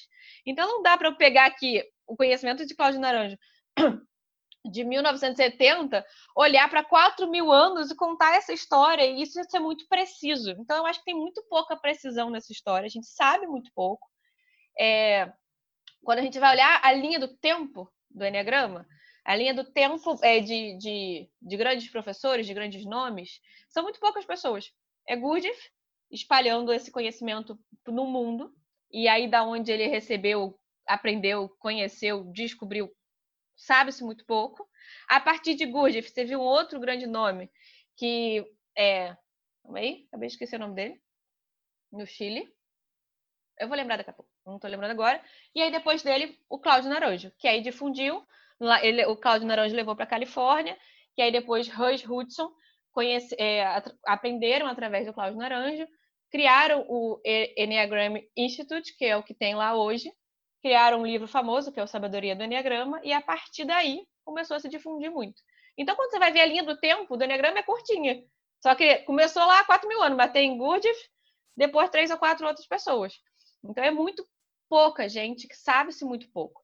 Então, é, a gente tem, quando eu vou estudar os livros de Gurdjieff, que não são, não são nada fáceis de ler, são sempre livros muito profundos. Ele fala de é, características humanas. Ele fala sobre o quanto seres humanos a gente age no mundo enquanto máquinas. E enquanto a gente não percebe que a gente é máquina, a gente não consegue agir diferente, porque a máquina não sabe que é uma máquina. E a, ele, ele fala muito sobre isso nos livros dele. Então, todo o livro do, os livros dele, todos os, os as pessoas que estudavam com ele, que escreviam sobre o que ele falava, em nenhum momento descreveu tipos de personalidade. Ele descreve comportamentos humanos. E essa descrição de tipo de personalidade foi mais ou menos isso que você falou. Veio o Cláudio Naranjo e falou: olha, esse monte de conhecimento legal, tem uma mandala aqui, tem uns números, vamos organizar. E aí essa, o, a, o Enneagrama das personalidades, que quando surgem os números, um, dois, três, de, de 1 a 9, é, isso surge a partir de 1970 com Cláudio Naranjo. Antes disso, não tinha números no Enneagrama, não tinha personalidade, tinha é, descrições de comportamentos. Tinha a lei do 7, lei do 1, lei do 3, que é toda uma mandala ali que falava sobre o ser humano, mas não tinha essa descrição definida em números. Então, é, tudo isso é muito pouco conhecido, a origem disso tudo. E para o Enneagrama, para os grandes nomes do Enneagrama, é, a origem disso tudo é a, a conexão do ser humano com algo maior e quando a gente vem para nascer nesse mundo, a gente se desconecta desse algo maior, e essa desconexão gera um buraco dentro da gente, e esse buraco que surge dentro da gente é, faz com que a gente crie mecanismos de defesa, porque esse buraco dói. Então, basicamente, a explicação do Enneagrama é essa, essa grande explicação é, sagrada e espiritual.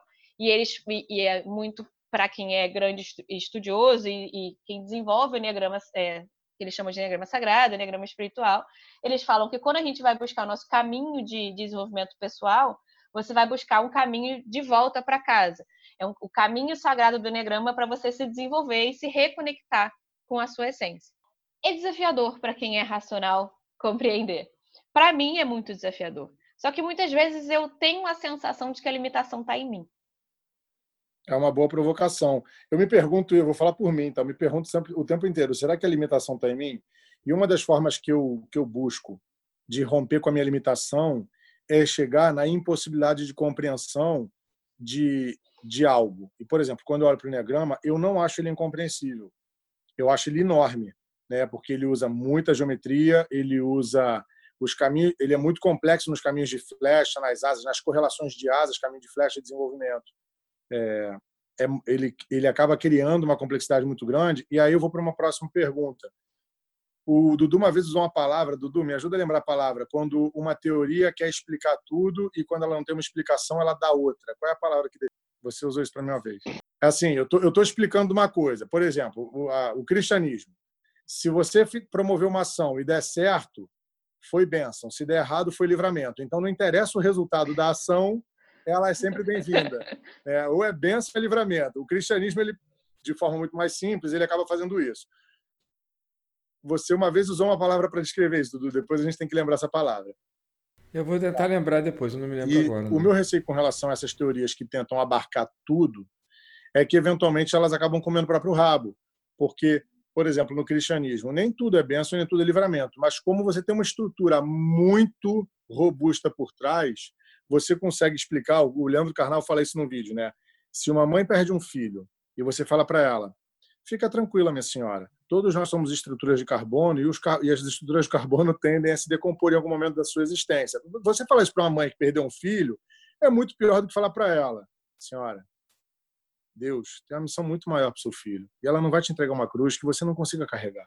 Agora ele está lá do lado de Deus, porque ele cumpriu a missão dele na Terra. É muito mais fácil de escutar esse troço do que falar que seu filho era uma estrutura de carbono e ponto horroroso esse exemplo que eu estou dando, mas eu estou copiando dentro do carnal, então coloco ele entre aspas. E se quiserem xingar alguém, xinga o carnal, depois eu coloco aqui no, coloco no final do vídeo, do, do, do áudio, o, o link para isso. E o meu receio com relação a essa apropriação do Enneagrama, desse conceito de espiritualidade, é que ele queira se estruturar em cima de algo nesse sentido, de que primeiro explica tudo e que quando ele não explica, ele está previamente justificado. E aí é onde eu não consigo, eu, é uma, e aí talvez seja o que você citou, falei tudo isso para dizer, uma limitação minha de conseguir embarcar nisso, porque eu, eu continuo olhando para isso e ainda vendo o final do túnel. Entendeu? Eu falo, não, ainda tem uma coisinha ali que eu consigo ir atrás dela e explicar. Em que momento o Enneagrama não te explicou alguma coisa para te permitir, entre aspas, aceitar essa explicação? Você que vem da psiquiatria. Então, o Enneagrama ele não me explica os transtornos. Não me explica. É... E me deu raiva quando eu descobri que não me explica, porque por um momento eu acreditei que me explicaria, mas não me explica. É... E quando a gente vai se aprofundar em níveis de consciência, a gente sabe que os transtornos mentais estão ali. É... Do nível 7, 8 e 9, a, a, tá ali, tá ali, mas não descreve, não explica, não, não toca nesse assunto. Cláudio Naranjo tentou se aprofundar nisso, mas eu acho que ele ficou bastante deslumbrado com o processo do autoconhecimento e ele esqueceu um pouco de se aprofundar nos transtornos. E eu fiquei bastante chateada. Os livros dele são bastante complexos e ele fala, acabou falecendo ano passado, não deu tempo dele me falar mais sobre o assunto. Acho que eu que vou ter que seguir nesse caminho. Olha que coisa. Mas o Enneagrama, boa. ele não me descreve, que, por exemplo, quando a gente fala de, de depressão e de ansiedade, não é muito difícil, são transtornos mais comuns e aí a gente consegue visualizar é, um, uma pessoa com níveis, qualquer personalidade, é, com um nível de consciência baixo, ela pode desenvolver uma depressão, um transtorno de ansiedade, independente de qual é o tipo de personalidade dela. Alguns tipos vão ter uma, uma, uma, um padrão mais parecido, uma tendência maior, mas não é. Todos eles podem acontecer isso. Mas, por exemplo, esquizofrenia. Qual é a explicação do Enneagrama para uma esquizofrenia? E aí, quando a gente vai ver, quando eu, quando eu fui, eu fiz um curso específico de níveis de consciência. Nesse curso, quando você a gente quando tá lá nas descrições dos níveis 9, 8 e 7, que são os mais baixos dos níveis de consciência, é, os tipos de os principais transtornos estão descritos lá. Então, é, transtorno de personalidade antissocial, esquizofrenia, é, é, transtorno bipolar tipo 1 grave, eles estão descritos no Enneagrama nos níveis de consciência baixo. Mas de forma vaga, genérica, jogada a informação lá e ninguém explica, oi, como, por quê, e tirou essa informação da onde, e o que está acontecendo. Então, não, não, não tem uma explicação. A pessoa nasceu com esquizofrenia porque ela tem aquele tipo de personalidade em baixo nível de consciência, ou ela tem aquele tipo de personalidade em baixo nível de consciência porque ela nasceu com esquizofrenia? Essa é a pergunta de um milhão de dólares. E tem mais uma pergunta. Uma pessoa com nível de, de consciência elevadíssimo não fica depressiva? Não fica ansiosa? Eu consigo afirmar isso? Para o Enneagrama, sim. Pro Enneagrama, é, ah, legal. Pro Enneagrama você consegue afirmar. Se você tiver no nível de consciência elevado, você não deprime, não. Nível de consciência é, é, é, o quanto você. Não é quanto você, como, repetindo, eu já falei, não é o quanto você é bom e quanto você é ruim. Nível de consciência é o quanto você está identificado com a sua personalidade e o quanto você não está. Quanto mais, mais alto o seu nível de consciência, mais próximo da sua essência você está, menos identificado com a sua personalidade você está. Quando a gente fala de você estar identificado com a sua personalidade, a gente fala de distorção. Então não é uma coisa. É, é, igual quando eu falo da depressão e dos transtornos mentais, né? Que você coloca aquele óculos que distorce a realidade. A sua personalidade também é uma distorção da forma como você vê o mundo. Então, se eu vejo o mundo sempre é, do, pelo mesmo padrão de comportamento, se eu sempre busco prazer, ou sempre busco controle, ou sempre busco segurança, ou sempre busco me sentir amado, é uma distorção. Eu não consigo ver o mundo através de outra lente. Eu estou buscando sempre a mesma coisa.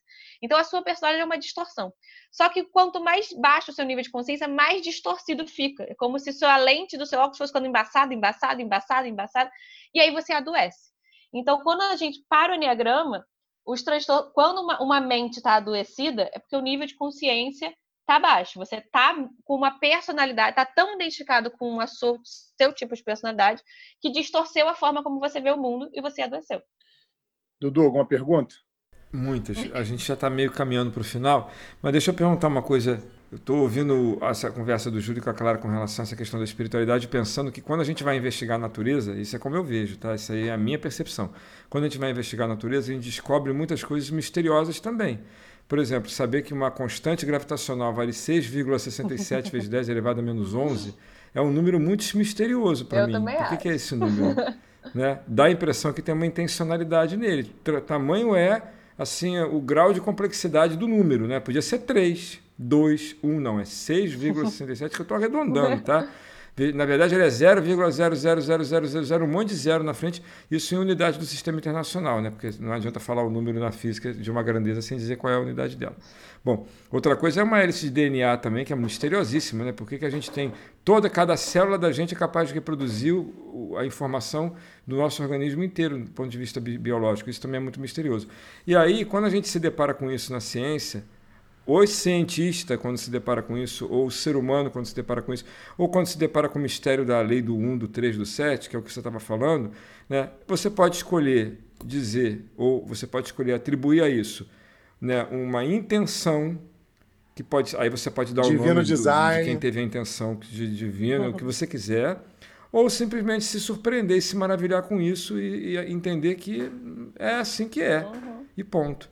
Né? Eu sei que isso daí, a resposta que cada um vai dar, tem a ver com a sua história de vida. Não sei se tem a ver com a sua genética, mas certamente tem a ver com a sua história de vida e com a sua personalidade, com certeza. Uhum.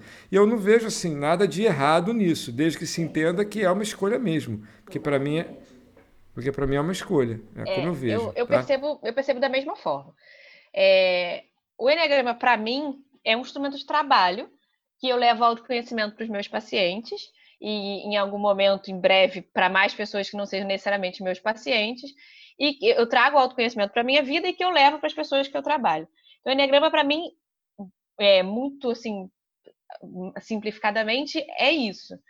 É, no sentido pessoal da minha vida, eu, Clara, foi legal essa, essa explicação toda sagrada que o Enneagrama traz, porque foi o que me conectou, o que me fez sentir que existe algo maior nesse mundo.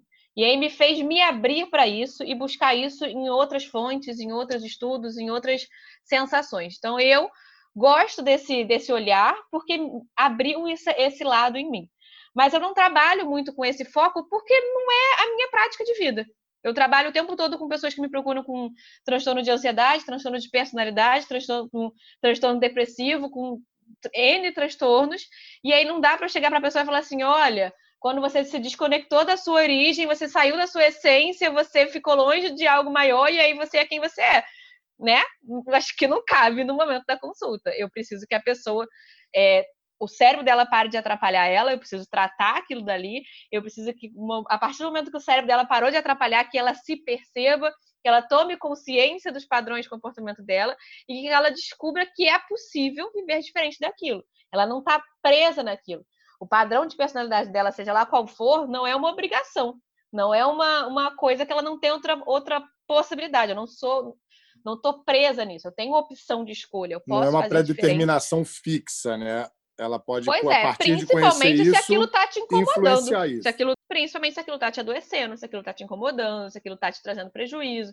No meu caso, como quase todo mundo que me procura está incomodado, porque se não tivesse incomodado, não me procurava, a gente busca melhorar esses padrões de comportamento para que a pessoa diminua o incômodo, não tenha recidiva de um transtorno. Então, o Enneagrama é, foi o que, o que o Dudu falou. É, a gente pode ver a explicação que a gente quer, se identificar com o que a gente quer e achar. A gente, a gente olha e fala assim: bem, é isso. Muitas vezes as pessoas me perguntam: ah, tem explicação científica? Eu falo: olha, ainda não. Ah, da onde veio? Eu falei: olha, tem um monte de explicação para essas perguntas que vocês estão me fazendo, mas o fato é: é assim que funciona. Você se identifica? Como que a gente pode usar isso aqui a nosso favor? E, e é isso. É, é, é, a forma como eu vejo. É como que eu posso usar isso a nosso favor. E nosso que eu falo é meu, Clara enquanto pessoa, Clara enquanto médica, é, e, e seu enquanto meu paciente, enquanto ser humano, enquanto indivíduo que quer viver melhor. Então, existe aqui uma, um, um, conhecimento que pode te cortar, eu costumo dizer que é um atalho, vai cortar caminho aqui para você ter uma consciência de como você funciona e poder iniciar o seu caminho de desenvolvimento. Porque muitas vezes também as pessoas fazem o Enneagrama, fazem algum workshop, algum curso, aprendem sobre seu tipo de personalidade e se apega a ele, né? Falar, ah, mas eu sou assim porque eu sou tipo 3.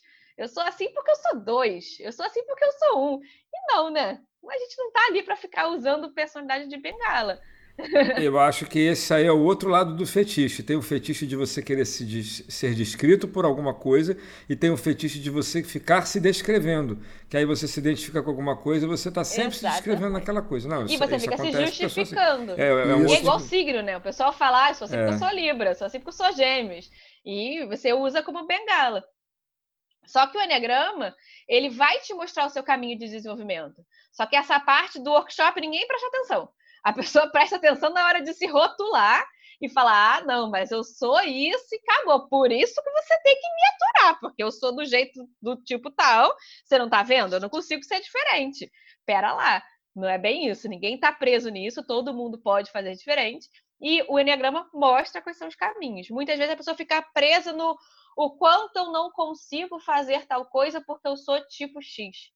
E isso não acontece. Todo mundo consegue fazer, pode trilhar o seu caminho, e você muitas vezes não precisa ficar batendo cabeça. O Enneagrama ele te mostra muitas vezes por onde você precisa percorrer, qual caminho você quer fazer.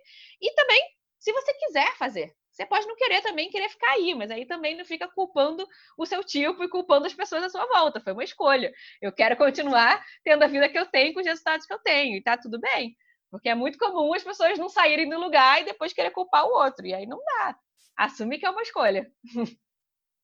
Então, Clarinha, a pergunta que eu ia te fazer era a seguinte: é, por causa desse recorte espiritual que existe, né, esse, esse, é, esse, aspecto espiritual de uma parte do Enneagrama que você pode fazer uma leitura dessa forma, você pode interpretar dessa forma, existe na, na, na comunidade da psiquiatria uma rejeição de alguma parcela a esse tipo de conhecimento ou de trazer esse conhecimento, ainda que da forma como você colocou, que eu acho que é uma forma muito cuidadosa, tudo que você está falando é com muito cuidado. Assim, eu, eu, eu, vejo você falando e assim e sinto que você é uma pessoa que não, não coloca isso como uma verdade, né? É uma escolha de, de, de, terapêutica que você faz, que tem sido positiva na tua experiência, que você sabe explicar, que não está ali porque você é de maneira religiosa, está ali de maneira muito racional, você mesmo se, se, definiu como uma pessoa racional, mas você sente que existe na comunidade da psiquiatria uma certa rejeição por uma parcela, exatamente porque tem esse recorte ou por um outro motivo qualquer? Aí ah, outra coisa que eu quero perguntar, vou perguntar logo de uma vez, porque depois Júlio eu sei que vai querer falar, é assim, você, você já aconteceu com você, claro que né, sem detalhe nenhum, imagina, mas é, a minha pergunta é, acontece de você receber um paciente ou um, uma pessoa em tratamento que, que, que o Enneagrama não contribui, porque está num estado de tão assim tão comum. profundo de seja de qual for a patologia que você não consegue, o Enneagrama não consegue te oferecer ajuda é, para aquela então, pessoa. Vou responder a primeira pergunta primeiro. É, sobre a psiquiatria, a psiquiatria ela é muito plural. É, quando eu vou em alguns congressos da psiquiatria, eu, eu fico olhando às vezes as pessoas e fico assim, meu Deus do céu, todo mundo aqui tem a mesma profissão, é isso mesmo? Porque é, às vezes você entra numa sala do congresso, tem um monge budista dando palestra, literalmente. E aí você entra na outra sala, tem o cara engravatado que diz para você que você tem que tomar remédio para tudo que você faz.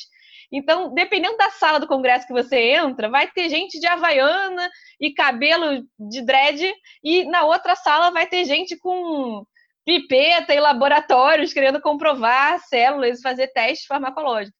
Então, a, a psiquiatria é muito plural.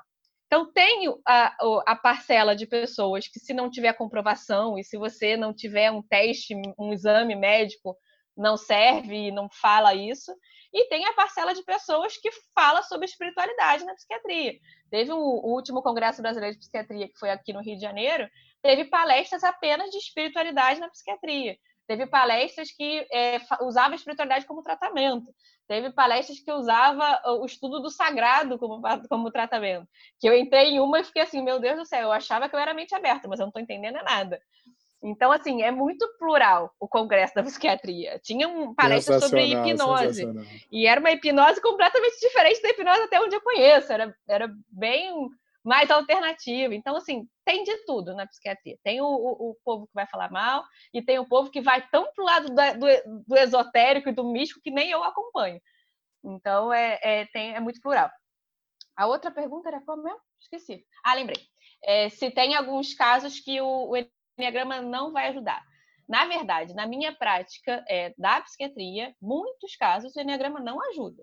A pessoa chega para mim com uma patologia e a minha função ali é resolver a patologia dela. A minha função ali não é dizer para ela por que, que ela é assim, como é que ela vai se desenvolver e qual caminho que ela vai fazer. Até porque naquele momento que ela chega, o, o cérebro dela está atrapalhando ela a ver o mundo como ele é.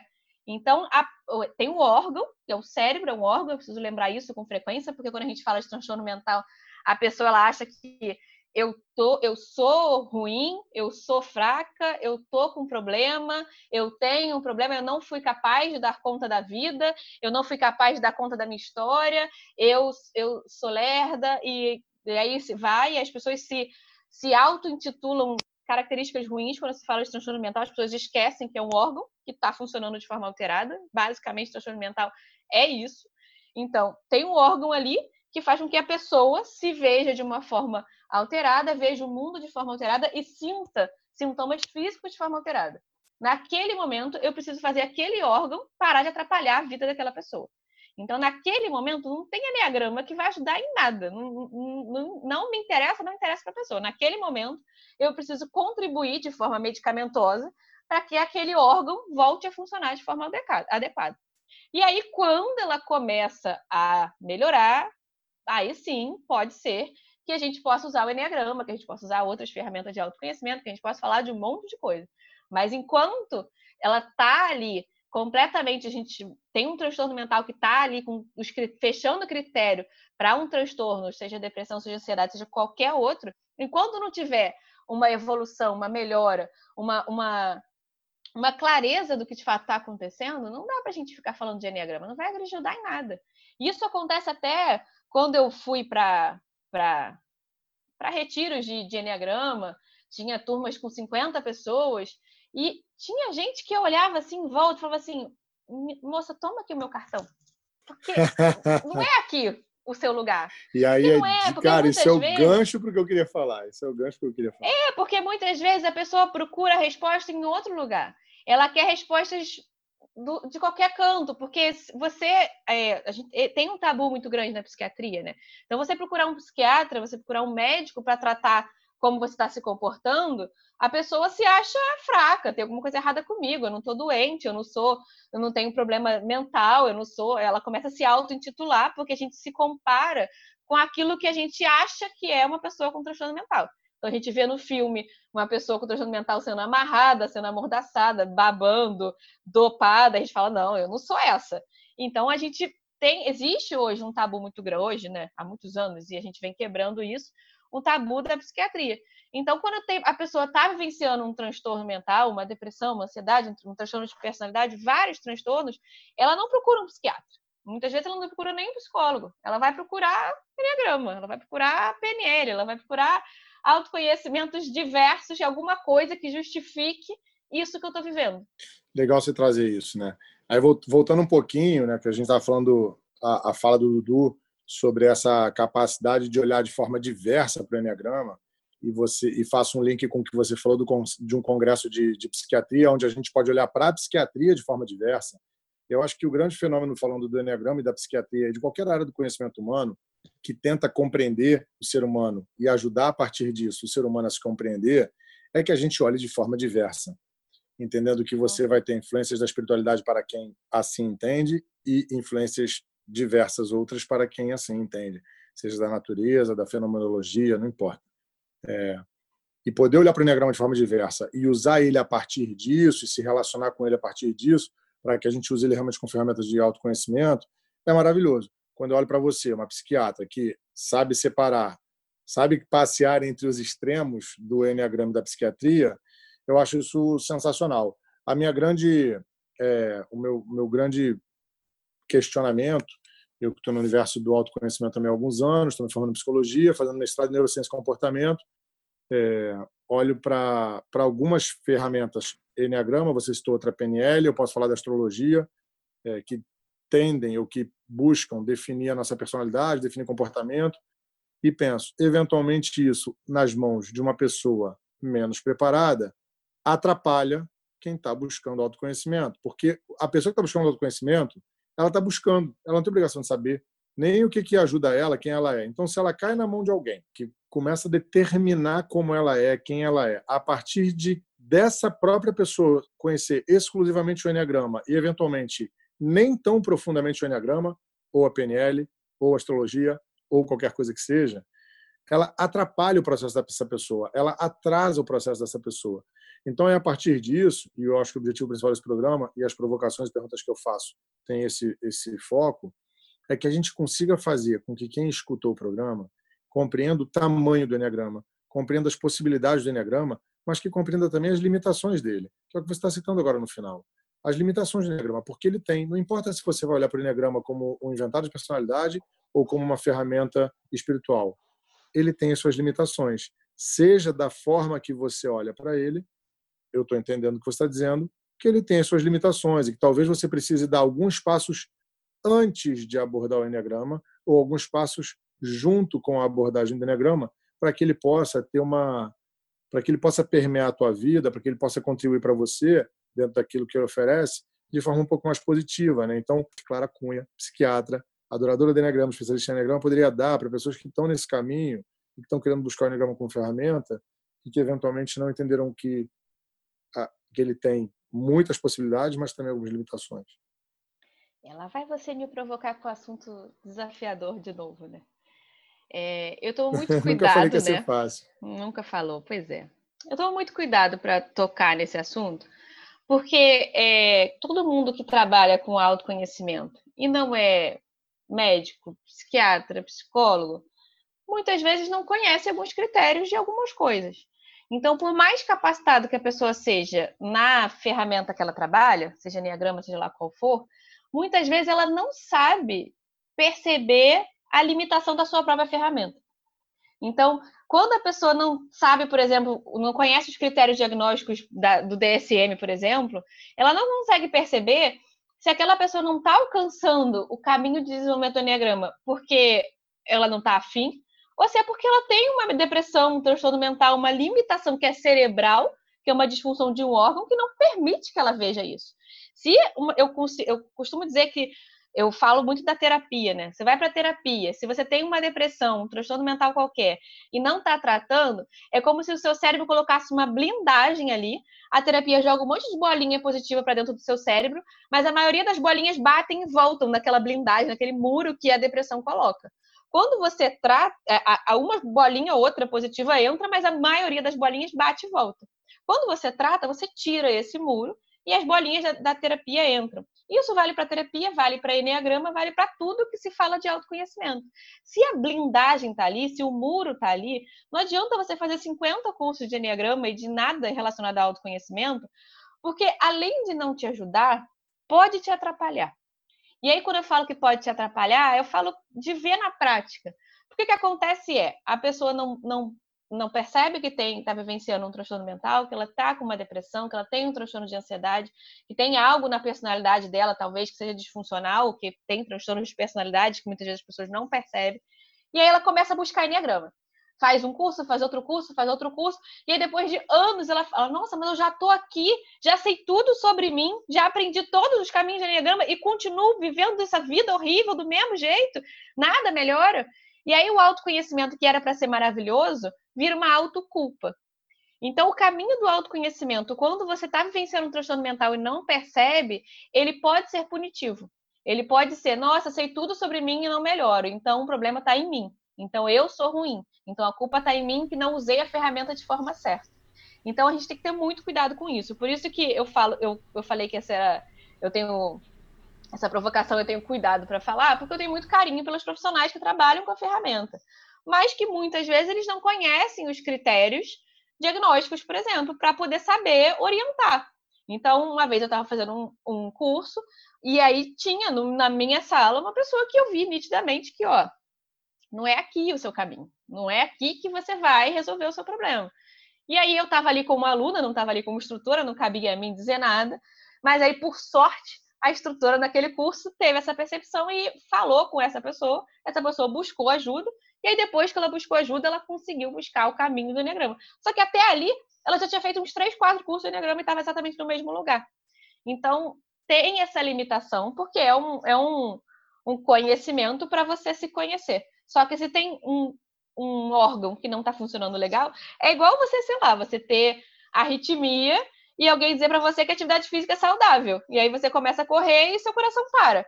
É mais ou menos comparando é exatamente isso. A gente esquece que o cérebro é um órgão. E se ele está disfuncional, a gente tem que cuidar dele. Clarinha, eu estou muito feliz com tanta explicação. Muito, né? Muita. É. Quando o Júlio falou assim, Dudu, ah, vamos chamar a Clara para falar é, sobre o Enneagrama dentro da, do trabalho dela, eu falei assim, ah, Júlio, vai dar ruim, porque eu não entendo nada de Enneagrama, não vou saber perguntar nada. Mas na verdade, isso é a premissa de. É uma premissa boba, né? Porque você não tem que saber uma coisa para você poder fazer perguntas sobre aquilo. Aliás, quanto menos você souber, é talvez mais perguntas interessantes você tenha para fazer, uhum. desde que você seja honesto e queira aprender. É, quando você está querendo aprender e está escutando o que eu está falando, eu acho que as perguntas vão surgir naturalmente porque uhum. a coisa fica importante para você, que foi o que você tornou. Eu acho que é isso que eu queria te dizer, que você trouxe um assunto que é muito importante, eu acho mesmo importante, uhum. porque você está falando de saúde, é, e eu acho que essa condição de transtorno mental, que tem, parece uhum. uma palavra tão pesada, né? Transtorno mental, mas é algo muito comum, muito comum mesmo, né? Acho que eh, talvez em, em maiores ou menores quantidades, todo mundo que está na vida dependendo da sua própria uhum. história, vai ter passado por algum. Eu mesmo, né, já, já passei por dificuldades que precisei da ajuda de psiquiatra, porque não porque eu fiquei doido, fiquei maluco, queria me matar, não era isso, mas era uma situação em que eu precisei de ajuda. E eu tinha que buscar quando a gente, eu, eu, eu, às vezes comento com pessoas que têm um pouco de preconceito com relação a procurar ajuda nesse sentido, é o seguinte: se você tem dor de cabeça ou se você está uhum. sentindo tal coisa, você vai no, no clínico. Se você está é, sentindo dor de estômago, você vai no, no gastro. Se você está com dor de garganta, você vai no torrino. Mas se você está se sentindo muito triste de maneira assim perene, sempre, sempre, uhum. sempre, que a tristeza não tem nada de errado com ela. Né? Mas se você está num estado de tristeza permanente, que te mobiliza, te paralisa, uhum. você vai pedir ajuda para o amigo. Na verdade, existem profissionais que cuidam disso também. Eu acho que é bacana a gente poder trazer isso para cá para falar sobre isso. Né? E a gente tem o, o, profissional também que ajuda você a evitar a dificuldade, que é o psiquiatra e muitas vezes o psicólogo também. Você não precisa esperar ter o problema para você poder resolver quando ele aparece. Eu acho que da mesma maneira que a gente vai numa academia para a gente poder manter a saúde, a gente faz uma corrida para poder manter a saúde, se alimenta melhor, a gente também pode procurar profissionais da saúde mental que ajudam a gente também a manter a nossa saúde de uma forma mais integrada. Então, só para terminar, eu agradeço muito você ter vindo e ter trazido algo que eu vou repetir. É muito importante e é muito delicado, porque fica parecendo que é para um público muito específico e não é. É para todo mundo que quer ter saúde. Eu acho que é para é essas pessoas que a gente está falando também. Muito bom, muito bom. Eu agradeço muito você ter aceitado o convite, ter vindo falar, enriquecer nosso arcabouço de conhecimento, de verdade. Eu aprofundei bastante no Enneagrama, consegui tirar dúvidas e correlacionar ele com a psiquiatria, que para mim é muito importante, porque eu sou da área da psicologia e uso os mesmos manuais que você. Não vou ficar vendendo nosso trabalho porque o Dudu já fez isso, falou da importância de procurar psiquiatras e psicólogos, e você já está trabalhando com isso, e eu estou me formando daqui a pouco. É, eu acho que é isso. Foi bom demais e espero que a gente tenha outras oportunidades de conversar sobre esse tema e outros também, de verdade. Muito bom, muito bom. Que bom. Eu adorei também. Maravilhoso. Para a gente manter o nosso, né, o nosso último bloco, a gente vai para o nosso momento cultural.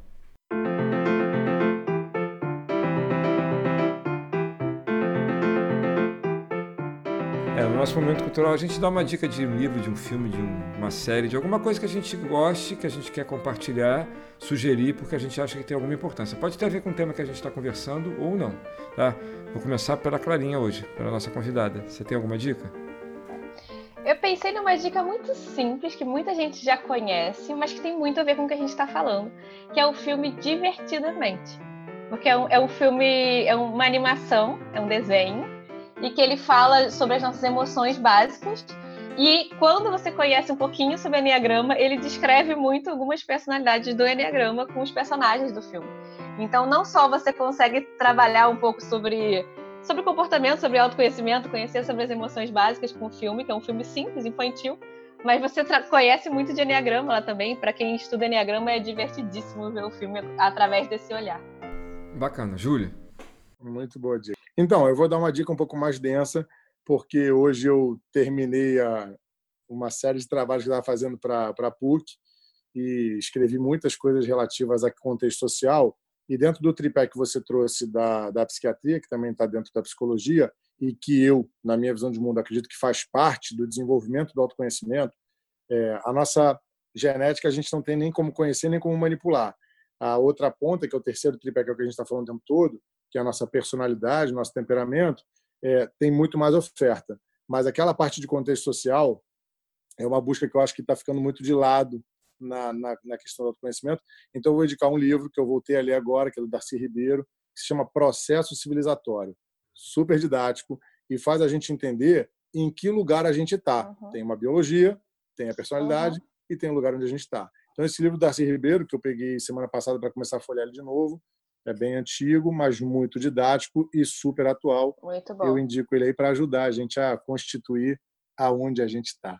Acho que eu li esse livro em 2000 e 5, fazendo psicologia na UF, é antes de largar a psicologia para fazer medicina. Foi ontem, logo ali.